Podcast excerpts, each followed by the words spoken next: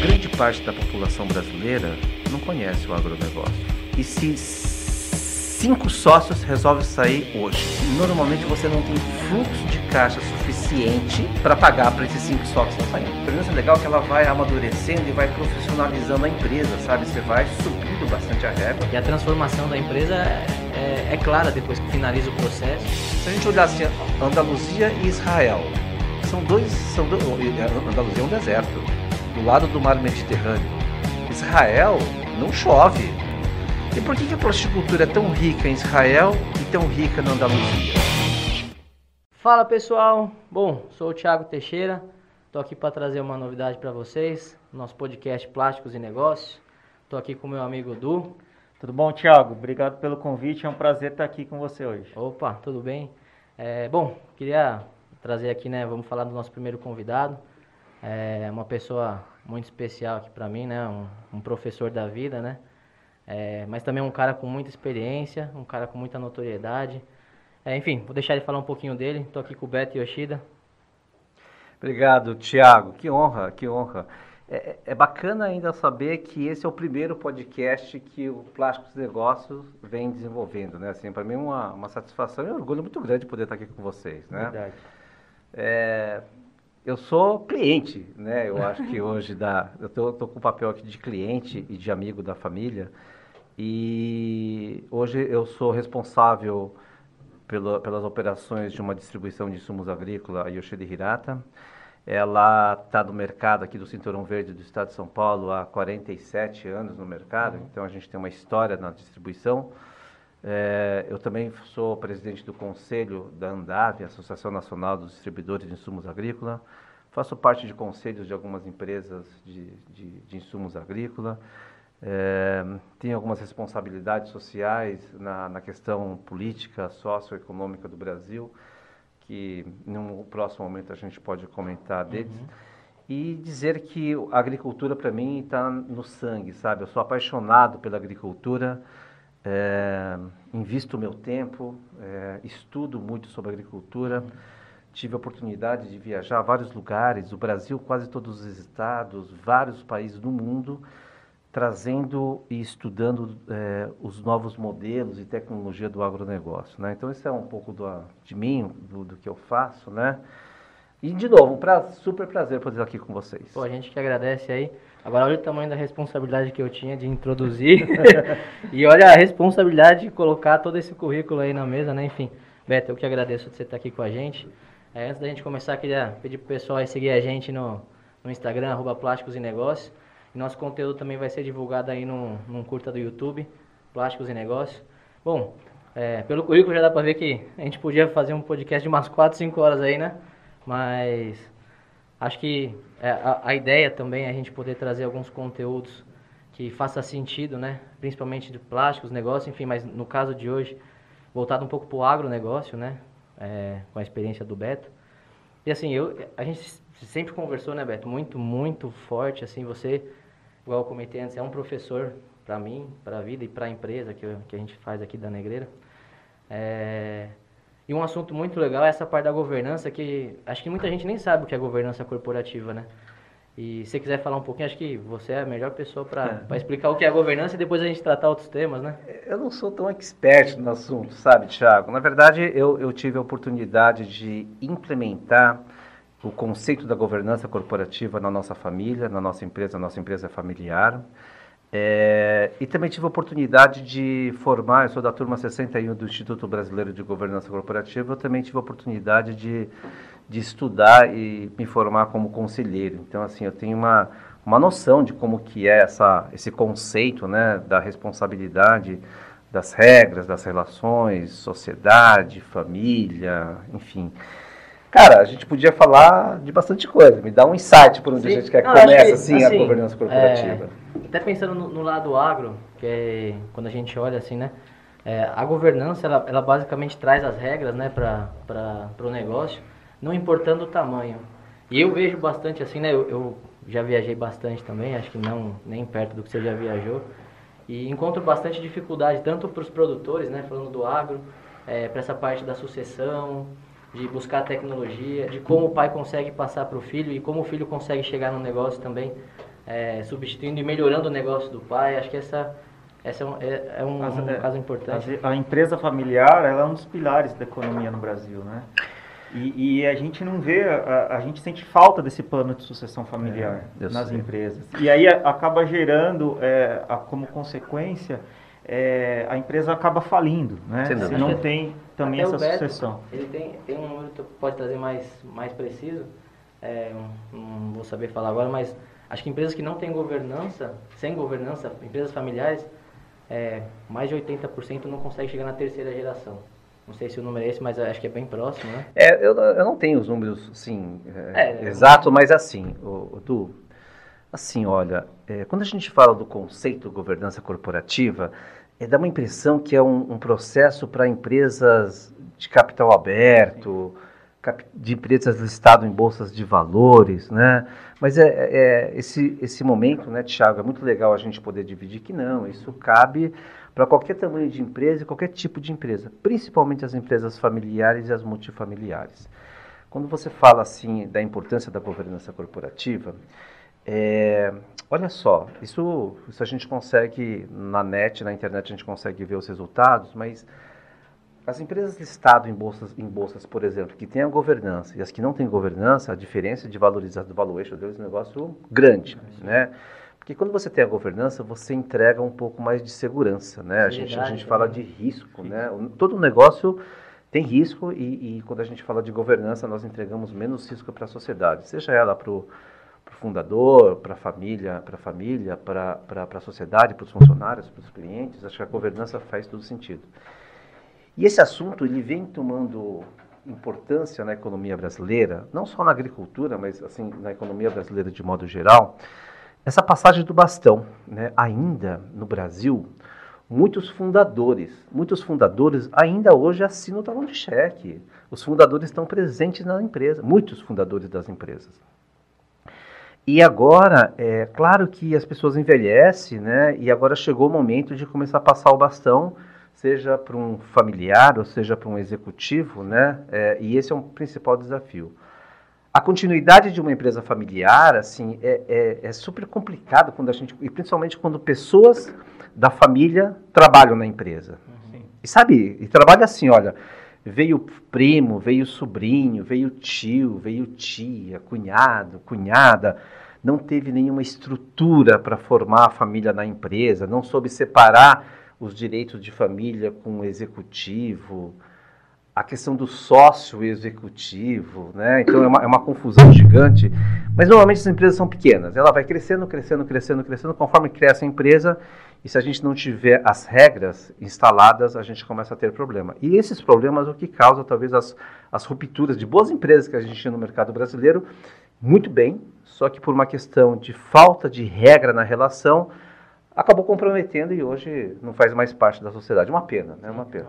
E até uma coisa que você comentou legal, né? É, nesse critério de sucessão, muitas vezes a empresa não precisa, mesmo sendo familiar, mantendo os conceitos familiares e o que fez a empresa crescer, não necessariamente a sucessão precisa ser familiar. Não. E ela continua com a identidade né, do, do negócio. É, é, eu acho que esse é o momento é, dessas grandes consultorias, ou da, da, ajuda né, de algumas pessoas, porque assim, né, Tiago, nós temos que começar a ser mais profissional na relação. Então, se, se no departamento financeiro, normalmente a gente coloca alguém da família por causa da confiança, uhum. mas às vezes nem sempre essa pessoa de confiança ela foi preparada para ser um diretor financeiro uhum. e aí evoluiu muito o mundo financeiro e ela não acompanha e a gente acaba tendo alguns problemas né, pelo fato de não estar preparado para o mercado financeiro. Aí a gente pega, por exemplo, uma, um primo que tomou conta lá de uma gerência ou direção do, de recursos humanos. Esse é um departamento que, que, que, é muito valorizado hoje nas empresas e talvez não, não tratado da maneira que tem que ser. E, e esse primo que está lá como gerente de recursos humanos também, em nenhum momento ele se preparou para ser efetivamente um diretor, um gerente de recursos humanos. E assim por diante, né? Então, acho que é, a empresa vai tomando maturidade e a gente tem que separar muito bem as coisas, o papel do dono, do acionista e o papel do executivo, né? É, se a gente não tiver isso muito claro, a gente acaba tendo problema. Assim, eu, eu, conheço muitos, muitas empresas que tiveram esse tipo de problema. É, muitas ainda estão no mercado, evidentemente, mas as que foram crescendo e não profissionalizaram, hoje não estão mais no mercado. Né? Então, acho que essa, essa necessidade de colocar regra na relação entre a família, regra na relação societária, né? regra na relação societária, faz todo sentido. A gente fala assim de algumas coisas, sabe, Tiago? Por exemplo, vamos falar de empresas familiares. Sim. O pai, às vezes, ele, de uma maneira democrática, ele tem três filhos. E ele fala assim, não, é, é, é, é um salário igual para todo mundo. E às vezes sempre tem um filho que se destaca, né? E que assume um pouco mais da responsabilidade dos negócios da família. E chega uma hora que, que isso incomoda, né? Os três é, tendo o mesmo benefício, o mesmo salário, e um sempre destacando, trabalhando um pouco mais, isso vai incomodando, incomodando, e a empresa às vezes perde, a família perde esse filho que tem mais dedicação, por, por uma questão de senso de justiça até, né? Então, é, esse é um sério problema. E aí, quando a empresa cresce, e nós, por exemplo, né, eu, na, na, na, nossa, na, na, Yoshida, por exemplo, a gente tem várias regras no nosso, no nosso negócio. Por exemplo, uma delas, por exemplo, nós não, não contratamos é, familiares de primeiro e segundo grau. Isso está no, no, não, isso está no estatuto. Mas é, é uma escolha nossa. Mas, isso, é, isso é uma escolha já nossa. No, no momento foi, era, era dessa forma. Aí... Sim, claro, claro, é. claro, é, claro. Vocês passaram por um processo, né? Acho que é, puta, eu, eu participei do, um pouco mais do final, mas demora muito, né, para implementar. Foi 5, 6 anos que você, que você passa, e, e, não é que é muito, mas é o tempo mesmo que se precisa, né, para discutir tudo. E, e a transformação da empresa é, é, é, clara depois que você finaliza o processo. Você vê tanto pela família, né, quanto pelo, pelos próprios colaboradores, pelo próprio funcionário olhar para a empresa e falar, puxa, ela está se movimentando, ela está é, pensando no futuro. E às vezes a gente acaba gastando energia em lugares que não precisaria, né? E, e as regras na, na, na, na, nossa empresa, por exemplo, contando um pouco do, do nosso uhum. negócio, que não tem nenhum segredo, hoje nós somos em três irmãos, né? E, e, é muito engraçada a nossa história. Quando a gente começou com essa história de governança corporativa, eu, eu, eu tive a oportunidade de estudar esses MBAs da vida tal, e eu entendi que era importante a gente colocar na nossa família, já que a gente tinha essa necessidade de dar continuidade no nosso negócio. Uhum. Mas acho que a, a, preocupação do meu pai sempre foi como é que eu dou continuidade né? E meu pai sempre quis ter a família junto, os filhos juntos, e assim está hoje. E aí nós, nós eu, eu, levei o meu pai, Tiago, meu pai, minha mãe, minha irmã, minha esposa, num, numa, num, num, é, era um treinamento, era um seminário que falava sobre é, a continuidade de empresas familiares. E foi lá, meu pai, minha mãe, minha esposa, dois dias no hotel, aqui em Guarulhos. Foi muito bacana, cara. E meu pai, ele voltou para casa e falou, puxa, faz sentido e existe ferramenta para dar continuidade de uma empresa familiar. E aí, quando eu levei essa proposta, eu contratei uma consultoria e nós fizemos essa proposta de, de evoluir na governança da família, né, dos sócios, e, e foi assim, é, é, foi muito mágico, sabe? Meu pai falou, isso aqui é prioridade, nós vamos fazer isso acontecer. E fizemos. É uma pena que quando a gente estava nos 70% para terminar nossa governança corporativa, ele faleceu. Mas olha só, ele faleceu quando estava com as regras montadas, sabe? A gente tinha as, as regras da relação da família, o acordo societário montado. É, isso fez muita diferença. Hoje faz muita diferença para a gente. Então, hoje nós temos três holdings, uhum. cada filho tem a sua holding. É, a gente tem um conselho administrativo, onde cada holding tem o seu representante. Nós temos um conselheiro externo, nós temos um plano de negócio, um plano da família e o mais bacana, Tiago, todos os anos eu tinha uma reunião do conselho familiar. Uhum.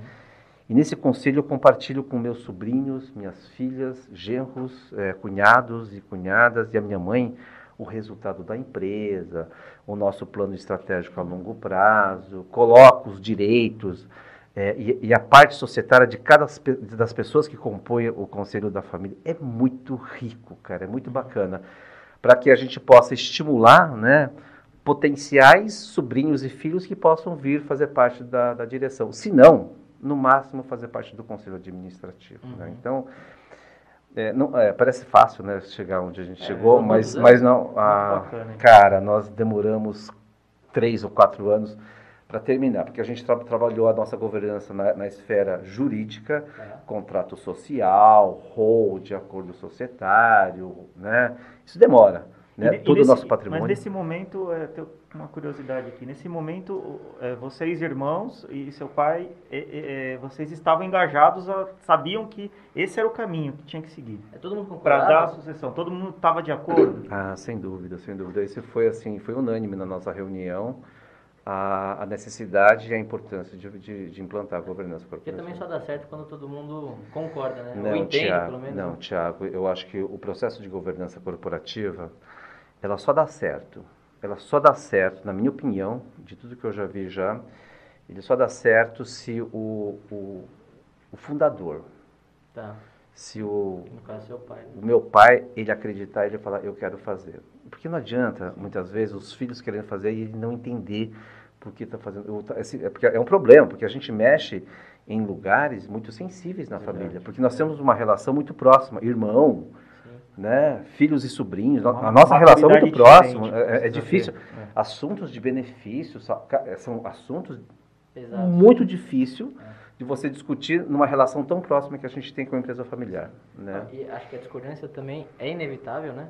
Não, você não vai concordar nunca sempre com, com o outro. E, mas também é necessário, né? Porque num processo desse, é, vocês precisam ser claros, discordar, mas chegar numa conclusão. E acho que isso é importante. Porque se às vezes a gente discorda, né? Acho que falando da governança, mas para tudo, né? Se a gente discorda de um assunto e não resolve, puxa, a gente, a gente vai criar um, com o tempo, né? Uma certa antipatia, tudo. E, é. e você precisa sentar na mesa e resolver. Acho que o, o importante da governança também é isso, né? E além disso, Tiago, eu também acho assim. O mais importante, às vezes, é que a continuidade de uma empresa, primeiro a gente tem que ter um plano estratégico. Quantos anos tem a China? 47 anos. 47. E a gente, primeiro a gente tem um plano estratégico da empresa. Uhum. Um pouco mais a longo prazo para saber onde a gente quer ir. É, é, de, depois do, do, do, plano estratégico desenhado, Tiago, eu acho que o, o, o, ponto importante de uma, de uma governança corporativa é que talvez a gestão da empresa não precisa ser da família. Uhum. Sabe? Esse é o ponto da grande mudança. Se nenhum, se nenhum dos filhos e sobrinhos é, é, desejam fazer parte, mais, eu acho que o mais importante é assim, que dentro dos recursos humanos nós temos que ter muito claro qual que é o, a, a, competência e a descrição do cargo de um diretor comercial ou de um diretor financeiro. A minha irmã ela teve que fazer um MBA, ela fez um MBA para assumir a cadeira de diretora financeira. É, é um dos pré-requisitos. Então, para que a gente. Para né? qualquer um. Qualquer empresa. Só que na empresa familiar, Tiago, a gente contrata as pessoas de mais confiança para fazer parte do departamento sim, financeiro. Sim. Essa é a encrenca hoje. E aí, no, no, e a gente tem pré-requisito. Então, se nenhum sobrinho ou filho é, é, é, tiver esse viés, ele, ele faz parte como sócio da empresa, como sócio da holding. Mas a gestão a gente pode profissionalizar. Então, nem sempre a gente depende é, de pessoas da família para continuar a nossa história. Muitas vezes a gente pode ter um, um, um profissional externo para fazer a gestão do nosso negócio, que faz muito mais sentido. Está lá na descrição do cargo dele, né? É, sem dúvida, Aquela sem dúvida, sem dúvida. Não, e o que você falou, às vezes também é, você tem que olhar para cada um, todo mundo tem que buscar a sua felicidade, né? E às vezes a felicidade de um, de um filho, de um sobrinho, de um, enfim, de um, vamos colocar um sucessor, não está em ser o presidente do negócio. Porque acho que para ser presidente, né, você pode, pode falar um pouco mais sobre isso é, puta, você tem que abrir mão de algumas coisas, você precisa trabalhar muito, estudar e tudo. E às vezes não, não é o engajamento de, de todo mundo, né? Então acho que, sei lá, acho que tem um pouco disso daí também. É, você pode ter pessoas que têm. É, quem é o presidente da empresa? Qual a função e o papel do presidente de uma empresa? Acho que essa é a primeira, a primeira descrição Sim. que a gente tem que ter. É, o que é presidente? Qual, a função? Talvez de empresa para empresa ele pode ter uma função diferente, né? É, nem sempre precisa ser alguém da família. O presidente pode ser uma pessoa terceira, assim, assim como uma empresa de capital aberto, por exemplo, fundos de investimento, né? Mas na família, normalmente, assim, é, o presidente normalmente é alguém da família. É, é, o desafio, Thiago, é preparar essas pessoas para serem presidentes, né? Então, ele tem que ter algumas habilidades é, para presidente. Então, essas habilidades mais conceituais, ele tem que gostar de pessoas, ele tem que gostar de mercado, de mundo, de conectividade, de relacionamento. Uhum. E ser presidente é você é, abdicar de algumas coisas que algumas pessoas têm normal, sabe? Talvez o presidente ele tem que é, é, dedicar um pouco mais do seu tempo do que pessoas comuns, ele tem que estudar um pouquinho mais. A vida social dele é muito diferente do que um diretor e um gerente de uma empresa, é muito diferente. Então, acho que esse, esse, essa dedicação dessas pessoas que representam, porque um presidente, Tiago, a primeira responsabilidade dele é entregar o resultado, é entregar o resultado para os acionistas. No processo de governança corporativa, as holds ou o conselho administrativo é que define os executivos que vão fazer, vão, vão dar o retorno. Normalmente, o presidente e os diretores, quem imposta é o conselho. Sim. Né? Isso, e se o presidente não está entregando, o conselho tem, tem força para trocar o presidente. Sim. Pensa fazer isso numa empresa familiar. né? Não, e a gente está falando bastante da presidência, né? Acho que é, não é só também o cargo da presidência, tem, tem os demais, acho que o presidente ele dá o um norte, né? Ele fala, puxa, vamos remar todo mundo para lá, mas tem também o resto da companhia inteira que também precisa dessa, dessas diretrizes aí, né? TH, mas tende a seguir o seu, o seu presidente, né? A companhia tende a seguir o que o, que o presidente manda, né? E a gente estava tava discutindo aqui, Beto, é, com o Tiago, e, e, e, chegou a, na mesa essa implementar esse conceito do negócio nos, nos distribuidores, né? É, nos negócios agrícolas, no, naquele produto, outros distribuidores, no né? outros distribuidores, na, na, naquele, naquele produtor raiz, né? E a, a, tua visão que tem uma dificuldade ma maior ainda dessa implementação da governança e da sucessão familiar. Cara, eu, o, Du, eu, a gente fala de produtor rural. Hoje nós temos produtores rurais pequenos e temos gigantes produtores de agroindústria, por exemplo, né? Você pega a soja, por exemplo. O Brasil hoje é o maior exportador de, de soja, o maior exportador de, de, de, de, carne, de proteína. Então hoje a gente tem um, umas referências muito legais, né? Então, quando a gente fala de produtor, mas a gente tem que navegar em outros mares também. Por exemplo, na, na eu sou presidente da Andave na, na distribuição. Hoje, a, a, a, o modelo de distribuição são de pequenos distribuidores. Os grandes, nós temos os gigantes, mas a média são médios e pequenos distribuidores. E ainda está longe da gente falar de, de, de, de governança corporativa né, nesse negócio que a gente chama de distribuição de insumos, por exemplo, que são clientes Sim. de vocês, né? Assim, e, e muito longe, né? Eu acho que é um conceito muito novo, assim, né? Talvez essa, tem muitas empresas que só têm 20 anos, 30 anos. O dia a dia é tão corrido, do que eles ainda não, não, não pararam, assim, puxa, é, talvez são, são outras necessidades, muitas tomadas de decisões durante o dia que às vezes não faz sentido. O problema é quando alguém se ausenta. Aí a coisa começa a fazer sentido, né? Eu acho que a Covid, por exemplo, é um momento que a gente perdeu muitos colegas, muitos, Sim. muitos bons líderes, por sinal. E esse é o momento mais difícil onde você fala, puxa vida, cadê o plano B? Cadê, né? né? Então eu acho que isso faz faz muito faz muita diferença quem foi preparado, né? E governança corporativa da segurança, né? Da segurança para a sociedade, segurança até para financiamento bancário, quando você fala de, né? De, porque você dá entrega muito mais segurança de negócio, né? De, de, de negócio efetivamente. E, cara, a, a, maioria das empresas brasileiras hoje, no mundo, né? Acho que eu mostrei um gráfico para você um dia, Itália, as, as, as, esses países mais antigos, a economia local é de empresas familiares. Né? Nós temos grandes empresas no Brasil que são familiares, de capital aberto, mas ainda familiar. Né? Então, assim, é, é um tema, principalmente quando a gente fala de sucessão. E tem uma encrenca, né, Tiago, que é assim. E quando a esposa trabalha junto, né? e quando filhos trabalham junto? O problema em algumas empresas não é o filho e nem a esposa. Aí a gente acaba criando regra. Mas às vezes a encrenca é nos agregados. São pessoas que vêm fazer parte da família e que em nenhum momento imaginou, eh, não conhece a história porque eu acho que tem muita empresa e família, Tiago, que veio assim, é, é, da base zero. E foi construído com suor. Acho que toda empresa passou por isso, né?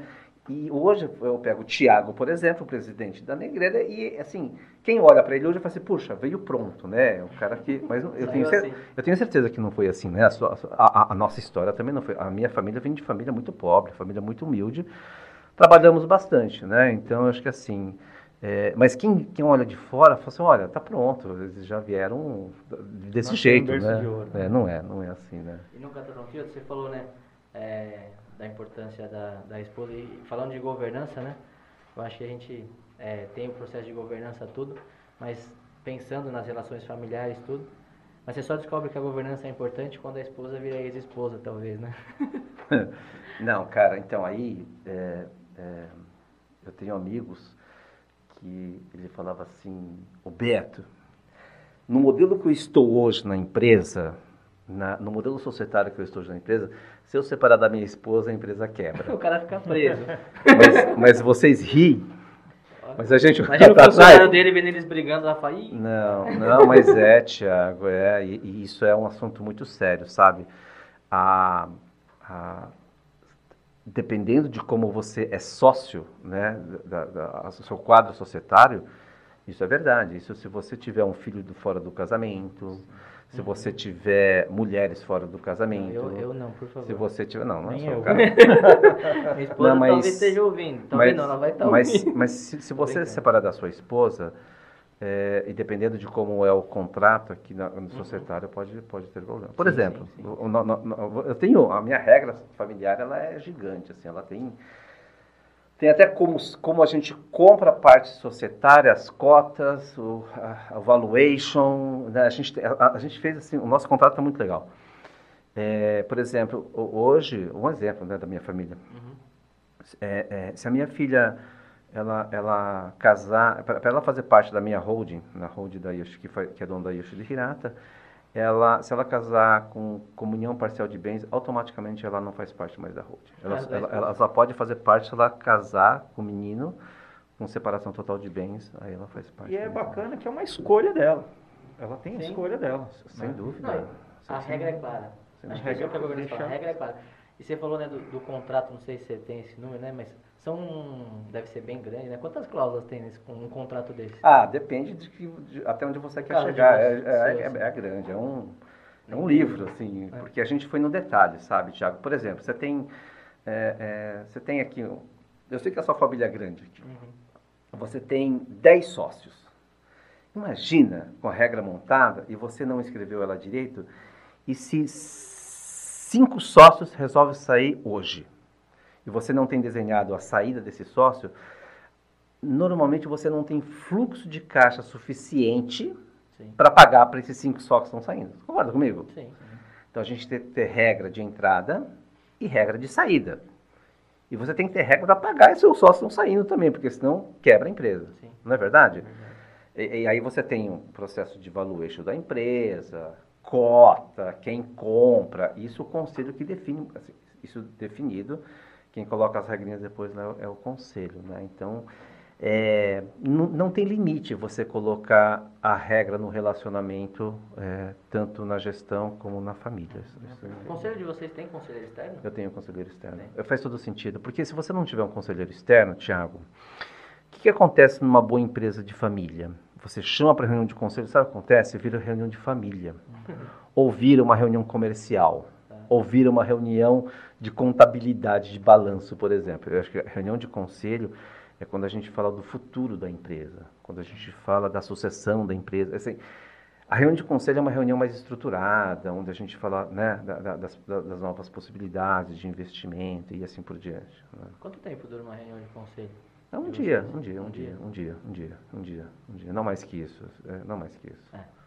Também não tirei um dia e uma noite aí também.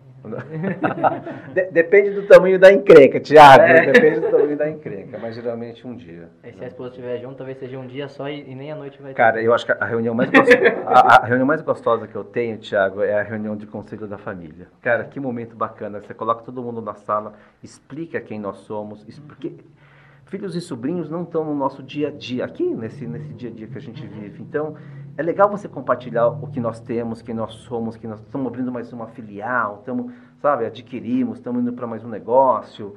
Como é que funciona assim? Você, você uh, chama todos os níveis de parentesco da família, de todo mundo que está na sociedade, do conselho? Somos em três irmãos. Dos três irmãos. Então, é, é, genros, genros e cunhados são as rodes, filhos e sobrinhos. E a minha mãe, né? E eles participam da reunião Ela e lá... adorar, né? Ah, a família é, inteira é, junto. é, é, é muito engraçado porque eu tenho uma sobrinha muito nova e tenho uma filha de 25 anos, por exemplo. Então a, a diferença é grande, mas o, o assunto é o mesmo. Sim. Uhum.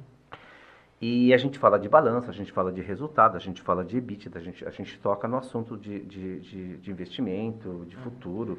Isso até fomenta, às vezes, os mais novos também, a olhar alguma coisa que você está apresentando e falar, puxa, o que é EBITDA? Tiago, Né? é... E, e o próprio, a própria criança talvez vai nascer, crescer pensando nisso e, e talvez Já com essa maturidade. É, né? já cresce com maturidade. Eu, eu acho que esse é o ponto. Se, se, nenhuma, se, nenhum, se nenhuma da família tem interesse em fazer parte do corpo executivo, ele tem que fazer. Eu tenho que nomear uma das minhas filhas para no futuro ser meu, minha representante na minha holding. Certo. O mínimo que ela tem que saber é ler um balanço. O mínimo, o mínimo, porque ela vai tomar decisões junto, né? Então isso é, é como acontece em qualquer outra empresa. Então você nomeia o executivo e você tem que ir uma vez por mês para participar da reunião de conselho. Acho que esse é, esse é o ponto. E na família é muito legal, cara. Na família é muito legal. E aí você pode pôr até um pouco mais de tempero na salada, por exemplo. Hoje nós temos uma hold patrimonial, por exemplo. Então todo o patrimônio da família a gente colocou numa hold. Existe uma regra é, da, da participação da hold, sabe? É, é muito bacana assim. Aí você consegue, porque às vezes, né, Tiago, a família começa assim, ó. O pai, o pai comprou lá um terreninho, vai estar no nome da mãe, aí comprou um terreninho, não está no nome de ninguém. Não tem essas coisas na família, não tem? É até muito comum até. E aí na ausência dele, fica muito caro. É caro você organizar ativos, né? Você regularizar tudo isso. eh, E às vezes a, a família tem sérios problemas financeiros até para resolver o problema de, né? Então isso em vida, cara, faz muito sentido a gente se organizar, se preparar. Eu não estou falando para se preparar para a morte, eu estou falando uma maneira Sim. de organizar a vida, sabe? Porque para quem fica depois é um pipinaço, né? Então, Não, é- concordo, esse é um lugar, esse é um lugar legal, sabe por quê? Os nossos pais trabalharam pra caramba, sabe? E quis deixar um- alguma coisa pra gente. Mas eles não foram preparados para uma governança, um acordo societário, uma holding patrimonial. Esse é o nosso momento de falar, pai, acho que a gente consegue é, é, é, organizar os nossos ativos, os nossos bens, para que no futuro é, é, a gente continue a nossa história sem nenhum problema, Sim. nem familiar e nem da empresa. Perfeito. Legal. É, acho que esse assunto traz muita coisa. Eu particularmente adoro falar. Nessas reuniões de família você ainda consegue falar um pouquinho de futebol, assim, não? Tem que ter esse momento também, senão não tem graça, né? É Senão tem, tem o- graça. tem o dia da reunião familiar, né? Às vezes tem a regra, fala, pô, na reunião familiar é, voltada para o negócio, Não, Thiago, negócio. é, a, a minha família se reúne com muita frequência. A gente faz os almoços de domingo, né? A gente tem a nossa, a nossa rotina de família. Nesse momento a gente não fica falando de gestão, de resultado, de investimento. É é Isso não é super hora, normal, não né? é Você hora. tá no dia a dia. Ah, trabalha junto, cara, né? mas aí, é- mas a gente tem um momento nosso para falar disso. A gente tem que separar. É, talvez também é outro ponto da governança, né? Você É. tendo o tempo de falar, você também vai ter o tempo de não falar. Sabe uma outra coisa bacana, Tiago, da governança também que aconteceu com a gente? Assim, ó, nós acabamos subindo a régua da gestão. Como a gente começou, a gente precisava ter mais indicadores, a formalização do nosso negócio, né? Então nós tivemos que fazer investimentos gigantes. Por exemplo, nós, nós tivemos que trocar o nosso ERP. Uma loucura, cara. Nós trocamos todo o nosso sistema Por conta da governança. por conta da governança. Nós trocamos todo o nosso, o, o nosso contador hoje, um contador específico da distribuição, sabe? Então, não é só criar regra, mas existe um, um investimento financeiro no processo e econômico, porque a gente muda processos e conceitos. É, esse é o maior desafio. Esse querer mudar é querer investir, é querer. E aí, o outro ponto, Tiago, é preparar as pessoas para o pro processo de governança, não só a família, que você tem os seus gestores junto. Então, o processo, é, ele tem que ser bem desenhado, ele tem que ser.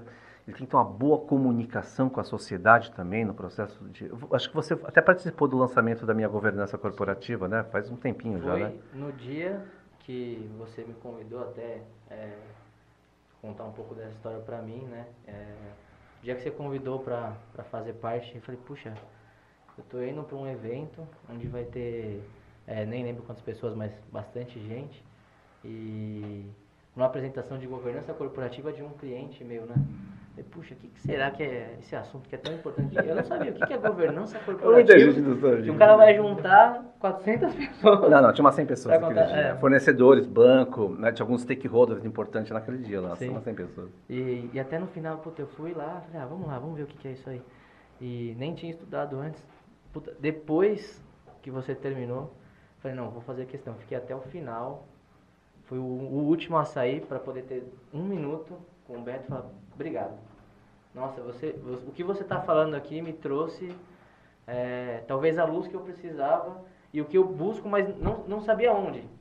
Sim. Concordei com 100% do que ele falou e falava, puxa, não sabia que existia um processo, empresas especializadas talvez também nunca tinha sim, pesquisado. Sim, sim, sim. Mas era uma coisa comum e eu estava desabituado. E eu voltei aquilo para casa e falei, meu, acho que minha missão agora é fazer a, o mundo e principalmente o mundo familiar conhecer. Nós fizemos, nós fizemos é, aqui na sua família. participou. Né? Num sábado nós juntamos todo mundo aqui, né, e conversamos. Foi muito legal aquele dia, porque é um assunto delicado muitas vezes e, e, e, é bacana, né, que a gente acaba aproximando, né, porque é um assunto difícil, é um assunto que você tem que compartilhar.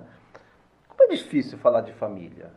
A sua família, então, é pior, porque é gigante. Não, a família do Thiago é, Sim, é grande, cara, assim. Graças a Deus. Não, é grande, é grande, assim, né? É, é, e tem muita gente, tem pai, tem é, é tio, tia, sobrinho. E, e você ainda conhece bastante de um lado, tem o outro lado que é maior ainda. Pois é, tá vendo?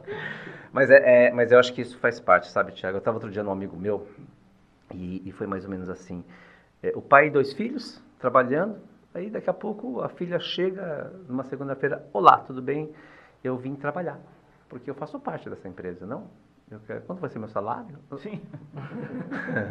é, isso é até comum que aconteça em empresas familiares quando as regras não são muito não claras. São claras né? é, isso é até comum é, acontecer. Como diz Arnaldo, a regra é clara. As regras têm que ser claras. E precisa, né? Na verdade, para a governança, a gente está falando das regras para a empresa, mas o mundo não vive sem regras. Regra, e outra, se você conseguir traçar isso, né? Chamar de governança, mas a governança no relacionamento pessoal, na vida, né, que são traçar as regras. A gente precisa disso, traçar as regras. A governança em casa, com a, com a nossa família, com, os, com a esposa, enfim, independente do negócio, né? Acho que... É, Tiago, é... A vida sem regras seria um caos. E além da regra, o mais importante do processo é você ter, medir.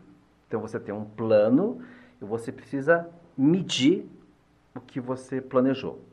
Medir uhum a sua relação com o seu sócio, medir a relação com a sócio. Então, assim, medir sempre né, é extremamente importante. É, você está trazendo a parte de também, falar um pouco dos relatórios, né? Você conseguir ter um relatório, você consegue tomar uma, uma ah, cara, mas é... correta. Ah, Thiago, aí a gente... Não, não aí a gente evolui muito. Por exemplo, hoje eu tenho um BI, né? Eu tenho um BI numa plataforma do, do ClickView, que é uma boa plataforma, e aí você quer ter informações em tempo real. Isso tudo gera investimento, porque gera uma melhor gestão, por uhum. exemplo. A Yoshida Hirata, acho que em 2021, 2022, nós, vamos, nós já estamos nos preparando para ser auditado por uma das Big Four, né? É. Então, assim, aí a governança é legal que ela vai amadurecendo e vai profissionalizando a empresa, sabe? Você vai subindo bastante a régua, né? até chegar no nível que você tem uma auditoria externa de uma, sabe, essas grandonas sim, sim. que tem no mercado, né?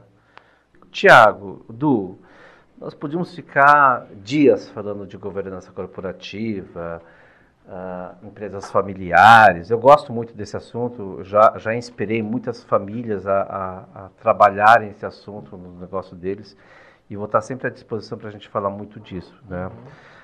Tomara que dê é, ibope que a gente está fazendo aqui nesse podcast, que aí depois os seus seus clientes, a sua sociedade, traga assuntos né, para a gente Sim. discutir. É, queremos tratar de, de muitos é, negócios. É, cara, também, é, é muito legal. Um de plástico, talvez, legal. né? Que é plásticos e negócios. Sem dúvida. E outra, nasci no plástico, vivi no plástico, sou de plástico. Sem dúvida. Vamos sim, vamos falar de plástico. É. E quando a gente fala de plástico, não, né, tô... Beto, a gente hoje Tá, tá, tá, muito ativo, né? As palavras sustentabilidade, SG, inovação. Uhum, inovação. É, e a experiência que eu tenho, um pouco de experiência que eu tenho do exterior, né, e comparando aqui no Brasil, a gente tem um país com um viés agrícola, é, com potenciais é, enormes, né, E eu percebo que quando eu comparo com países desenvolvidos em plasticultura, né, é, como Israel, por exemplo, a própria Espanha, aquela região de Almeria, né, é, eu faço essa comparação com o que a gente tem no Brasil, a gente está muito atrasado ainda na plasticultura. Né? Ô, ô Du, eu, eu, eu já estive várias vezes na região da Andaluzia, eu vou a cada dois anos para Israel, eu tenho negócio, eu, sou, eu importo é, é, produto de Israel, né? E eu já tive a oportunidade de, assim, com muitos amigos meus, viajar os cinco continentes e onde tinha um pedaço da agricultura que a gente passou muito próximo. Qual é a diferença, né, do Brasil e Andaluzia? Brasil e Israel, por exemplo. Eu, eu acho que é assim. Primeiro, cara, o Brasil, vamos pegar o mercado da Bélgica, o mercado Sim. da Holanda, onde as estufas são mais técnicas. Qual a grande diferença que eu, a gente tem que tomar? É que o Brasil é um país tropical. Nós não temos o inverno rigoroso que tem, por exemplo, na Europa, né? Então eles têm uma, uma, uma, uma um período de produção muito curto, Sim. né? Então eles têm que produzir muito, usando todo o potencial genético da planta em curto espaço de tempo. O Brasil, por sua vez, a gente tem muita água. Nós temos, por exemplo, é, é, na, na, Andaluzia, eles têm um sério problema de água lá, sim, por exemplo. E, e, engraçado, né, Edu? Se a gente olhar assim, Andaluzia e Israel, são dois, são do, Andaluzia é um deserto, do lado do mar Mediterrâneo. Israel não chove. É. E por que, que a plasticultura é tão rica em Israel e tão rica na Andaluzia? Irrigação. Não, não é. O plástico ele tem uma função um pouco diferente, porque nós no Brasil, alguns lugares a gente usa o plástico como um guarda-chuva né, um guarda-chuva, né? Mas o, o, a, a, questão, essa questão mais técnica do plástico, da, da, da quantidade de ondas, né? Poxa, o, o, a luz tem sete cores, do vermelho ao violeta, são as ondas. A planta faz fotossíntese para gerar energia, concorda? Sim. Duas cores, a planta não absorve, as duas cores não são fotossintéticas. Então, entra no plástico muita luz, Sim. muito calor. E se a gente souber fazer é, inteligentemente entrar cinco faixas de luz e duas para fora, é, nós teremos 100% de luz fotossintética. E é uma alta produtividade. Altíssima, porque 100% da luz que entra, ele, ele é, ele é, ele é para gerar energia. Uhum. O mulching, né, Tiago, que a gente tem aqui, o mulching é uma ciência. Sim. Vamos pegar, por exemplo, do, do mulching. Eu não sou um bom técnico, mas, por exemplo, o mulching, o preto, o mulching preto, o preto é a cor que ele absorve o calor muito rápido e perde o calor muito rápido. O branco, ele reflete a luz muito forte. O marrom, Tiago, o marrom é o tipo da cor que ele absorve o calor mais lento e perde o calor mais lento. Então, em alguns lugares do mundo, onde a gente tem que ter uma, um controle térmico do solo, faz sentido a gente trabalhar com cores de plástico. Existe hoje, em alguns países onde a gente usa mulching em culturas perenes, é uma ciência. É, você faz uma pesquisa com o produtor do, do, tipo de rodagem do trator, do tipo de nutrição que você goteja, se, se, é por gotejo, se é por aspersão. E de acordo com a pesquisa, de acordo com, com, com, com esse levantamento, ele produz o plástico para esse produtor. Né? Eu, já vi, eu já vi propriedades onde uma parte do mulch era marrom, a outra parte era preto, né? E fora o clima que, que você comentou, Beto, tem também a questão da, da radiação, né? É, que é, ah, aqui ó, no país tropical é muito diferente. Sem, sem dúvida, né? sem dúvida, sem dúvida. E acaba a, a gente pode desenvolver para cada cultivo, para cada região, é, produtos específicos com difusores de luz, com cores diferentes. Você pega, por exemplo, a região lá de Petrolina Juazeiro, é impressionante, é impressionante. A, a, a luz de lá é um pouco diferente do estado de São Paulo, né? A gente pegar, e, e, outra, a gente tem a questão da, da, das, das, altitudes também, né?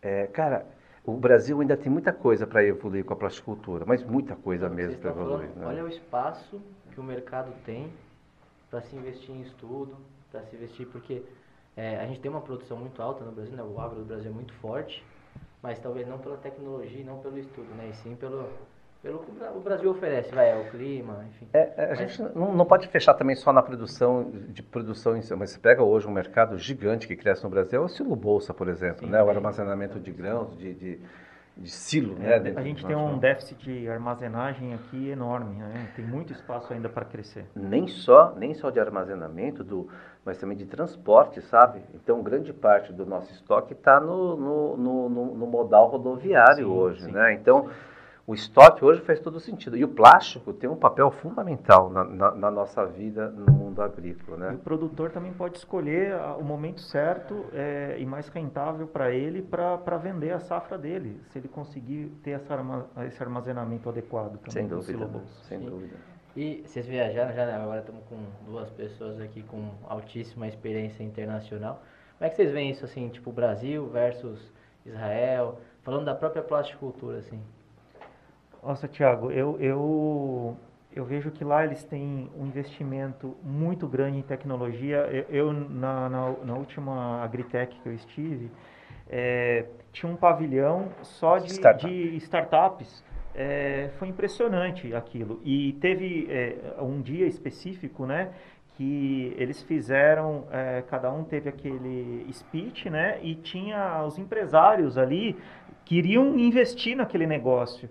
Você fica maravilhado com aquilo. É, e assim, uma coisa que eu vejo que é fundamental, o apoio do governo, sabe? É, essas regiões, elas têm o apoio governamental e aqui no Brasil a gente está muito longe disso também. É, eu acho que o Brasil vem desenvolvendo, sabe? Do, eu, eu, estive acho que três vezes na Agitec lá, na, lá em Israel, né? Acho que na, na, última eu fiquei o dia inteiro no, no stand de, de startups, muita coisa bacana e faz sentido. Hoje, um dos, um dos principais lugares startup do mundo, hoje Israel é um, é um, dos, um dos polos é, de desenvolvimento de startups no mundo. Né? E o Brasil hoje está num momento muito legal. Eu tenho conversado com várias, vários investidores, anjos aí, né, de, de startups, e, e a AGTEC no Brasil, assim, evoluiu muito. Florianópolis ali era. No agronegócio, hoje Piracicaba talvez seja um dos lugares bem bacana para a gente conversar com novos modelos de, de negócio. Cara, e assim, né? É, é, a gente tem que analisar também que o Brasil ele tem uma vocação, quando a gente fala do agro, é a, é, é a soja, né? Assim, é, o, é o grande é o negócio, grão, né? é, o, cereais. Né? Mas a gente também tem esse lugar nosso, Tiago, que, é o, que é o do mercado do consumo interno. E também de algumas frutas que a gente tem exportado para os outros países. Né? A gente tem as telas de sombreamento também, que vem crescendo numa velocidade gigante também, principalmente na pecuária. Né? Mas eu acho que a plasticultura ainda ela tem um gigante espaço. Eu imagino, Du, assim, um sonho que eu tenho um dia é que essa região de Mogi das Cruzes, o Cinturão Verde de São Paulo, vai ser uma quarta, quinta Andaluzia do mundo.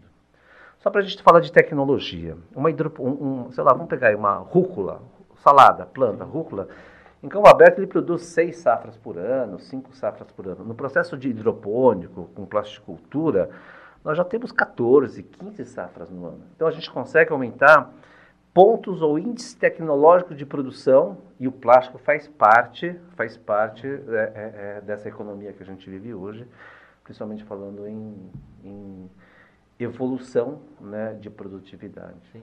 Aí, o mercado também precisa de pessoas igual você, assim, né, Beto? Porque se um dia, igual você comentou, né, Mogi, a região nossa aqui chegar é, próximo a essa região de Andaluzia, acho que boa parte disso se deve também a esse esforço que você tem. Eu, você, você, a gente já conversou várias vezes e você sempre busca isso, né? Acho que esse desejo também e, e vontade de buscar tecnologia. Estamos falando de plasticultura, mas não só do plástico, né? Existem outras tecnologias envolvidas.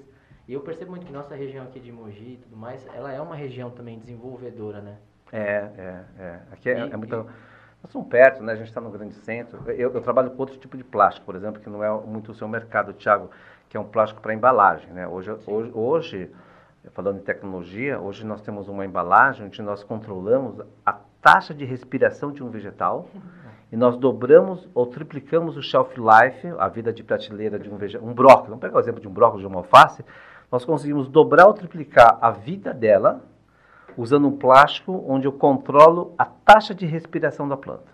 Sabe assim, é, é, isso tem toda uma tecnologia, uma ciência por trás. Então a plasticultura, ele tem um, um viés assim gigante para a gente ser explorado ainda, assim, gigante, gigante. A, e essa, a própria tecnologia faz com que o produtor possa crescer, porque vai, a planta tem uma vida útil, Sim. o fruto tem uma vida Sim. útil. É, você precisa consumi-lo.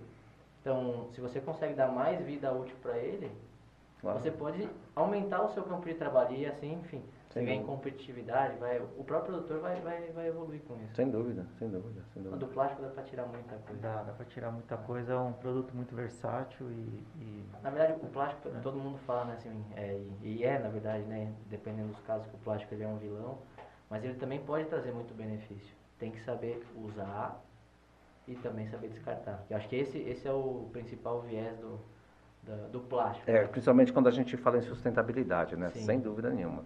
Sem dúvida. Isso faz com que a gente seja mais eficiente, isso faz com que a gente seja muito mais sustentável, né? Hoje tem muita gente falando sobre... Uh, eu, eu, acho que é assim, sabe, Tiago? Eu, eu, gosto de uma fala de um, de um presidente da BAG, que ele falava assim, que o Brasil ele tem por vocação a agricultura. Isso é verdade que hoje o Brasil ele está hoje onde está porque o, o agronegócio vem ajudando muito no PIB brasileiro. Mas sabe, Udu, é, eu tava, a gente vai ter uma, uma, uma, um seminário agora dia 17 pelo Abras, eu vou estar junto nesse seminário, e a gente fala sobre, sobre cadeia, né, sobre suprimento. E, e, eu representando a agricultura, eu costumo dizer o seguinte: ontem eu estava com o Alceu Moreira, é, o ex-presidente da Frente Parlamentar Agrícola, e a gente tem muita certeza de que a gente tem que pôr o agronegócio na escola, sabe, na educação. Uhum, sabe por quê, Edu? Grande parte da população brasileira não conhece o agronegócio. Não conhece isso tudo que vocês fazem, que vocês desenvolvem aqui dentro. E tem uma outra parte da sociedade brasileira que fala que a agricultura é nociva sabe? Como é que a gente vai evoluir na, no nosso negócio, na agricultura, se existe essa ignorância né, na sociedade brasileira? E a, e a, e a ideia não é falar para nós mesmos, nós temos que falar para a sociedade como um todo a importância que a agricultura quer e a responsabilidade que nós, produtores de plástico, comerciante, a gente vem trazendo tecnologia justamente para diminuir cada vez mais o impacto ambiental. Né? E, e isso está sendo feito. Isso, nós acho que o Brasil evoluiu muito nos últimos 10 anos, mas muito, muito, em todos os sentidos. Então, então acho que é bacana esse, esse momento, esse, esse podcast que a gente está sendo criado aqui para falar para a sociedade que o agronegócio é importante no Brasil, tem empresas como vocês desenvolvendo tecnologia para o agronegócio, é extremamente sustentável e responsável o que a gente faz hoje. Sim.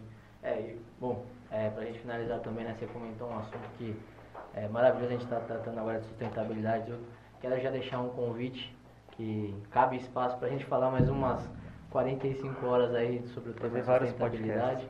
É, faz muito sentido essa, essa parte que você falou de trazer o agro para dentro da escola. Acho que tem outros assuntos também que, que merecem ser tratados em escola, né? Mas o agro talvez seja, seja realmente um ponto que precisa ser trabalhado. Bom, e precisamos finalizar, né? Acho que deu o nosso tempo. Eu quero agradecer demais, Beto, você ter disponibilizado o seu tempo para vir aqui com a gente é, ser, ser, um dos percursores, né? A gente está fazendo o primeiro, primeiro episódio aí, mas conseguimos gerar bastante conteúdo. Você é um cara, enfim, já falei bastante, vai até parecer chato, mas é um cara espetacular. E o Du também tá, tá trazendo um negócio aí, enfim, se vocês quiserem fazer um agradecimento final para a gente poder encerrar. É, eu agradeço, Thiago, pelo convite. É um prazer estar é, tá aqui nesse primeiro podcast do Plásticos e Negócios. Beto, foi um prazer conhecê-la, eu não conhecia pessoalmente, você é uma pessoa fantástica realmente. Obrigado, imagina. Para mim é uma honra poder fazer parte do primeiro podcast aqui do Plásticos e Negócios. Cara, aqui é uma satisfação muito grande. É, eu, eu, eu, eu quero encerrar a minha fala e espero que essa iniciativa que vocês tomaram não pare, que continue, né? Que a gente possa, que essa voz que a gente criou aqui dentro, que a gente possa ecoar em mais lugares que também não seja no, agro, no agronegócio, sabe, Tiago? Que a gente possa levar isso que a gente está fazendo para a sociedade como um todo, sabe? Acho que é fundamental a gente poder falar isso para mais pessoas. Eu acho que a tecnologia faz parte, né? Esse, esse, o podcast, as mídias sociais que a gente vem vivendo hoje, faz todo o sentido. E fico muito, muito feliz. Fico mais feliz ainda de voltar aqui. Eu, eu vim aqui o ano passado, eu acho, com vocês, Thiago, e vejo assim, uma mudança que a empresa está tendo, essa evolução que a empresa está tendo e poder fazer parte dessa história. Obrigado pelo convite. Vou estar sempre à disposição, Thiago. Quando você aparecer um tema legal que a gente possa conversar, vai ser uma honra poder dar vida. Você sabe. tá bom? Obrigado, Thiago. Gente, foi um prazer. E acompanhar nosso. Esse foi o primeiro episódio, o segundo vem logo menos. Vem com a gente, arroba Plásticos e Negócios. Não esquece do YouTube, nosso canal também, Plásticos e Negócios. Obrigado, galera. Valeu, Valeu gente. Abraço. Valeu. É. Muito bom.